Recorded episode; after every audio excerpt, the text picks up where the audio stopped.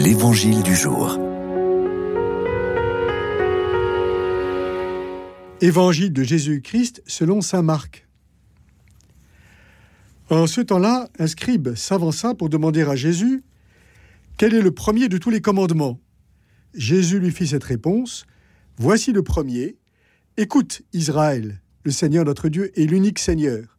Tu aimeras le Seigneur ton Dieu de tout ton cœur, de toute ton âme, de tout ton esprit et de toute ta force. Et voici le second, tu aimeras ton prochain comme toi-même. Il n'y a pas de commandement plus grand que cela. Le scribe reprit, Fort bien, maître, tu as dit vrai, Dieu est l'unique et il n'y en a pas d'autre que lui. L'aimer de tout son cœur, de toute son intelligence, de toute sa force, et aimer son prochain comme soi-même vaut mieux que toute offrande, d'holocauste et de sacrifice. Jésus, voyant qu'il avait fait une remarque judicieuse, lui dit Tu n'es pas loin du royaume de Dieu. Et personne n'osait plus l'interroger. Les promesses électorales n'engagent que ceux qui y croient, dit-on en politique. Mais si c'est Dieu, elles doivent être prises au sérieux. Le commandement est formulé au futur. Tu aimeras. Heureusement, dirais-je, qui de nous oserait affirmer qu'il aime Dieu de tout son cœur? Et son prochain donc. Donc, il est rassurant d'entendre Tu aimeras comme une promesse, semblable à celle d'un entraîneur qui encourage celui qui est candidat aux plus hautes performances. Tu y arriveras, tu verras, sois patient et persévérant. Ces promesses de Dieu sont aussi électorales. Ne veut-il pas être aimé par chacun de nous? Nous sommes ses élus, béni soit-il. Et il veut qu'en retour nous l'élisions d'amour. C'est la grâce qui nous fait si seulement nous l'acceptons. Donc finalement il s'agit de croire à la promesse de l'amour.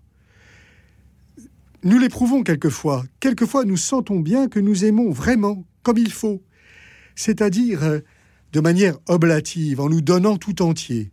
Cette joie réalise la conjonction parfaite des deux grands commandements, dans l'unité, et même euh, du troisième que l'on devine à la fin du second, celui de s'aimer soi-même, à la façon qui convient à notre dignité d'enfant de Dieu. Car quand nous éprouvons vraiment l'amour du prochain à cause de Dieu, nous sommes remplis aussi d'un amour de nous-mêmes qui, par renoncement à soi, s'élève au-dessus de tout égoïsme. Alors la remarque du scribe est judicieuse, en cela qu'elle rassemble les deux commandements en un seul. Mais le Seigneur dit qu'il est seulement pas loin du royaume. Pourquoi? Parce que, d'abord, il est conceptuel. Il remplace de toute ton âme et de tout ton, esprit par de toute ton intelligence. Mais ça, ce n'est pas grave. Mais surtout, il a devant lui le royaume en personne. Et c'est pourquoi il n'est pas loin du royaume, mais il n'y est pas. Sa remarque sur le sacrifice est bien scripturaire, elle est exacte, mais il a devant lui celui dont le sacrifice vaut amour, car dans sa Pâque, Jésus, par le sacrifice de sa propre vie, réalise parfaitement le grand commandement de l'amour, et nous le réalisons aussi lorsque nous aimons à sa suite.